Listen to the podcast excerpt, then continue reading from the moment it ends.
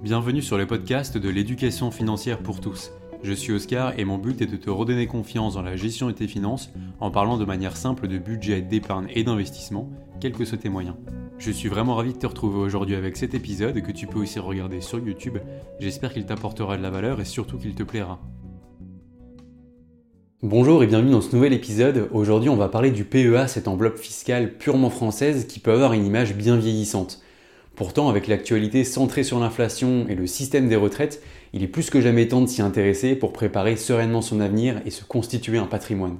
Le PEA ou plan d'épargne en action, on en a tous déjà entendu parler, que ce soit par son conseiller bancaire ou par l'oncle investisseur de la famille. On va pas se mentir, à chaque fois ça avait l'air assez ringard et ennuyeux, et on comprend bien pourquoi il a une telle image quand on regarde les statistiques du propriétaire moyen d'un PEA en France. En fait, j'étais assez peu étonné en tombant sur le profil d'un homme dans la cinquantaine avec un encours moyen relativement modeste de 16 000 euros.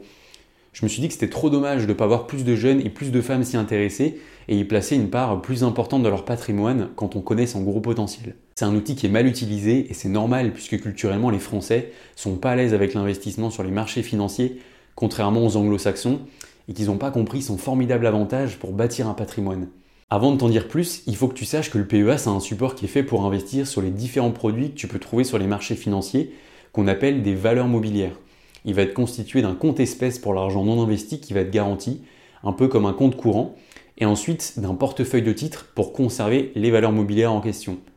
Tu peux en ouvrir un dans une banque ou alors chez un courtier spécialisé, et actuellement le plus compétitif c'est le PEA du courtier Bourse Direct. Le point fort du plan d'épargne en action, c'est clairement de te donner accès au placement le plus performant sur le long terme, les actions, tout en te proposant de garder la grande majorité des gains pour toi grâce à une fiscalité super avantageuse. Pour bien comprendre pourquoi il a un tel avantage, il faut remonter un petit peu dans le temps, en 1992. À cette époque, les pouvoirs publics cherchaient une solution pour pousser les Français à acheter des actions, Français qui sont quand même bien connus pour être frileux dans le domaine. Tu te demandes peut-être quel était l'intérêt des politiques dans cette affaire, et tu as complètement raison, ce qui les intéresse, c'est pas spécialement que tu t'enrichisses, mais plutôt que tu investisses dans l'économie française et européenne. Et oui, en fait, en achetant des actions, tu viens augmenter le capital des sociétés dans lesquelles tu investis, et globalement, tu viens participer au dynamisme et au rayonnement de notre économie. Et quoi de mieux pour attirer un Français que de lui parler de réduire ses impôts?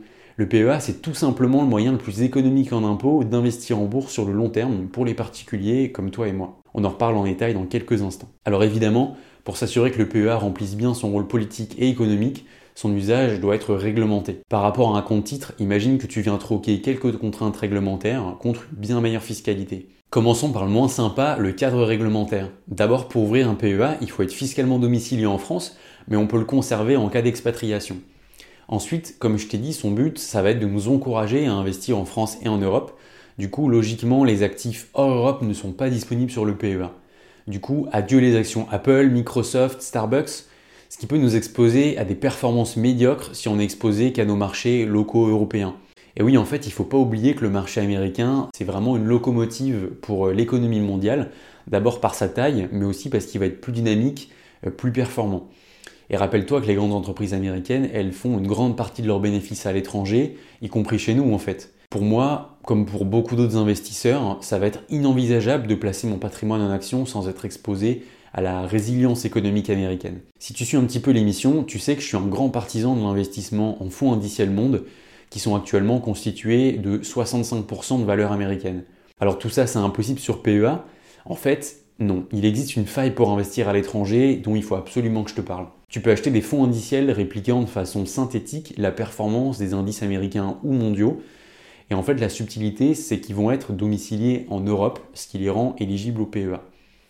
En gros, sans rentrer dans le détail, la réplication synthétique, ça signifie que la société de gestion qui a émis l'ETF a créé un produit financier pour répliquer les indices de référence sans posséder physiquement des actions composant l'indice, contrairement aux ETF à réplication cette fois physique qui vont seulement être disponibles sur compte titre. Pour toi, ça ne change strictement rien au niveau de la qualité du fonds indiciel, mais il faut simplement savoir que les frais de ces ETF seront un tout petit peu plus élevés tout en restant hyper attractifs.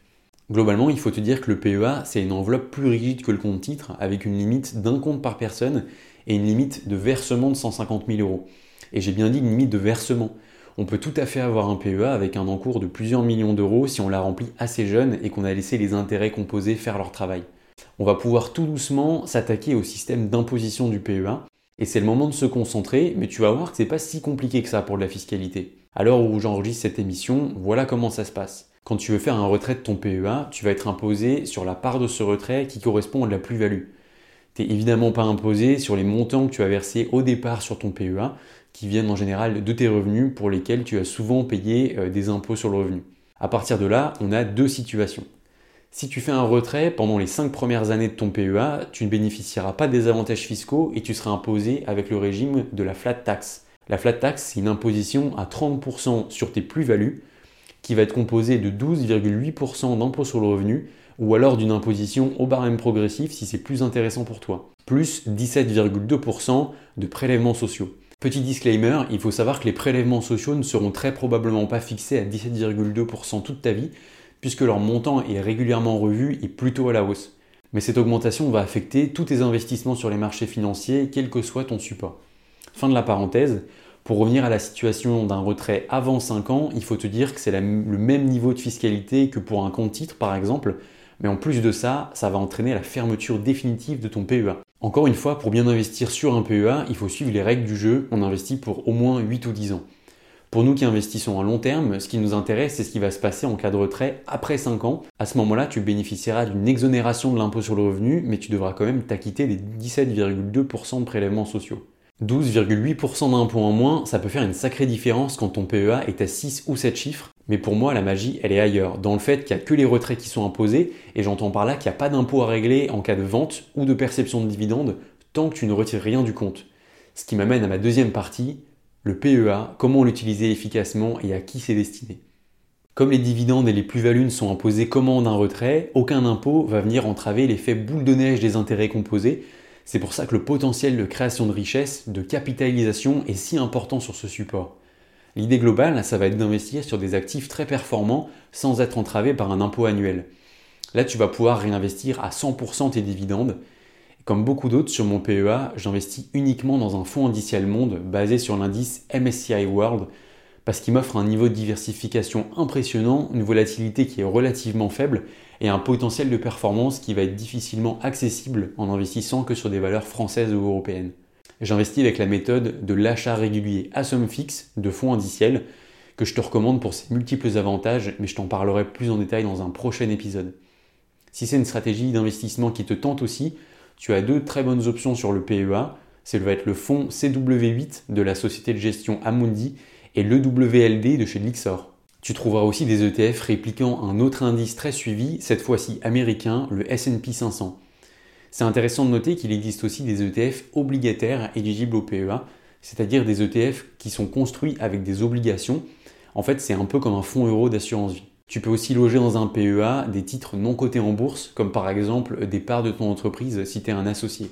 Quand sera arrivé le jour où tu voudras te verser une rente, tu vas pouvoir te verser les dividendes et payer du coup 17,2% de prélèvements sociaux dessus. Et si tu optes plutôt pour un retrait de ton capital pour financer par exemple l'achat d'un bien immobilier, tu seras aussi imposé à 17,2% sur tes plus-values. Tu vas voir que les avantages du PEA vont énormément bénéficier à une certaine catégorie d'épargnants. Tu t'en doutes, ça va être les jeunes qui ont du temps devant eux. D'abord parce que ce sont eux qui ont le plus intérêt à investir massivement en actions, mais aussi parce qu'ils sont plus à même d'investir pour plusieurs dizaines d'années. S'ils ont bien compris que dans un PEA, il faut placer de l'épargne, on n'a pas besoin maintenant, histoire de ne pas avoir à vendre en cours de capitalisation, ils vont bénéficier de l'exonération fiscale du PEA pendant 20, 30, voire 40 ans de leur vie d'investisseur et bâtir un patrimoine très conséquent. J'espère que j'ai réussi à te convaincre de l'intérêt d'ouvrir un PEA et que je t'ai donné des bonnes pistes de réflexion sur la façon dont tu pourrais l'utiliser. Mais avant de mettre tout ça en pratique, il faut bien en ouvrir un et crois-moi, ils se valent pas tous. Alors où en ouvrir un en 2023 c'est un produit assez répandu, donc tu as vraiment le choix parmi toutes les sociétés qu'il propose. Mais attention, c'est assez compliqué de faire migrer son PEA d'une société à une autre, alors prends ton temps pour bien choisir où tu l'ouvres. Si j'ai un seul conseil à te donner, c'est de fuir les offres des banques traditionnelles qui sont complètement dépassées, d'abord par les frais abusifs qu'ils facturent, et puis secondairement par une ergonomie euh, des plateformes souvent complexes et franchement d'un autre temps. C'est dommage parce que c'est vers ces banques que les particuliers non avertis vont se tourner dans un premier temps en pensant avoir affaire à des produits de qualité. En fait, pour choisir son PEA, c'est assez simple. Il faut d'abord regarder les frais et dans un deuxième temps, on va rechercher une interface pratique et intuitive. Au niveau des différents frais, on va regarder les frais de tenue de compte, les droits de garde et éventuellement les frais d'une activité. Je vais la faire courte, les banques traditionnelles en abusent complètement. Par contre, tu n'en retrouveras absolument aucun dans les bonnes options dont je vais te parler dans quelques instants. Ensuite, on va étudier les frais de transaction sur les ordres qui peuvent varier beaucoup d'une offre à l'autre. Je vais te présenter les bonnes options selon moi en toute objectivité. Du côté des banques en ligne, on va retrouver le PEA de chez Boursorama avec des frais relativement bas, même si on peut trouver mieux, et une bonne ergonomie. C'est surtout pratique si tu as déjà des comptes chez eux, et si ce n'est pas le cas, il faudra d'abord ouvrir un compte courant gratuit avant de pouvoir demander l'ouverture d'un PEA. Si ça t'intéresse, je te laisse mon code de parrainage pour gagner un bonus de 130 euros à l'ouverture d'un compte, voire 170 euros à certaines périodes comme en ce moment. Il y a un inconvénient qu'il faut quand même noter, c'est le montant minimum de 100 euros par ordre sur un PEA de Boursorama. Ensuite, je trouve que Fortuneo sort du lot avec de très bons tarifs et un service client souvent jugé comme étant impeccable. Le bon point, c'est que tu n'es pas obligé d'avoir un compte courant chez eux pour lancer un PEA. Si tu de gros moyens financiers, regarde du côté de Before Bank parce que leurs frais sur les ordres supérieurs à 5000 euros sont plus compétitifs que les autres euh, banques en ligne. Pour compenser, il faut déposer 1000 euros à l'ouverture du compte, ce qui est beaucoup, mais alors vraiment beaucoup plus que les autres options que je t'ai présentées avant. L'alternative à ces banques en ligne, c'est de se tourner vers le courtier en ligne spécialisé, j'ai nommé Bourse Direct. C'est une institution de référence qui présente les frais les plus bas du marché, quel que soit le montant des ordres, et de loin. Le site n'est honnêtement pas le plus beau, mais ils se sont bien rattrapés récemment en sortant une bonne application, sobre et simple. C'est le PEA que j'utilise personnellement et que je te recommande les yeux fermés si tu es du genre à vouloir euh, tout optimiser comme moi. Je te laisse mon code de parrainage en description pour gagner un bonus de 50 euros à l'ouverture de ton PEA. Pour t'aider à faire ton choix, j'ai fait un tableau qui vient simuler les frais de transaction pour différents montants d'ordre en bourse. Pour tous ceux qui écoutent l'épisode en podcast et vous êtes de plus en plus nombreux, n'hésitez pas à faire un tour sur la version vidéo pour le voir. Ce qui en ressort, c'est que c'est Bourse Direct le grand gagnant, tout montant d'ordre confondu, mais Fortuneo se débrouille aussi bien avec des frais qui restent raisonnables. Mention spéciale pour Before Bank et ses frais plus intéressants que les autres banques en ligne pour les ordres supérieurs à 5000 euros si tu penses investir de grosses sommes euh, ponctuellement. Voilà, tu sais maintenant comment investir avec un PEA pour faire décoller ta vie financière. On a vu que c'était un support qui te permet d'investir en actions, en fonds indiciels et même en obligations, tout ça avec une fiscalité très réduite. En tout cas, ça doit être un de tes supports privilégiés si tu as un horizon de placement de plusieurs années ou même idéalement plusieurs dizaines d'années. Comme d'habitude, si le podcast t'a plu, n'hésite pas à t'abonner à l'émission et à lui laisser une note 5 étoiles. Je te rappelle que tu peux retrouver l'émission en vidéo sur YouTube. Encore merci de m'avoir écouté, porte-toi bien et rendez-vous sur les prochains épisodes.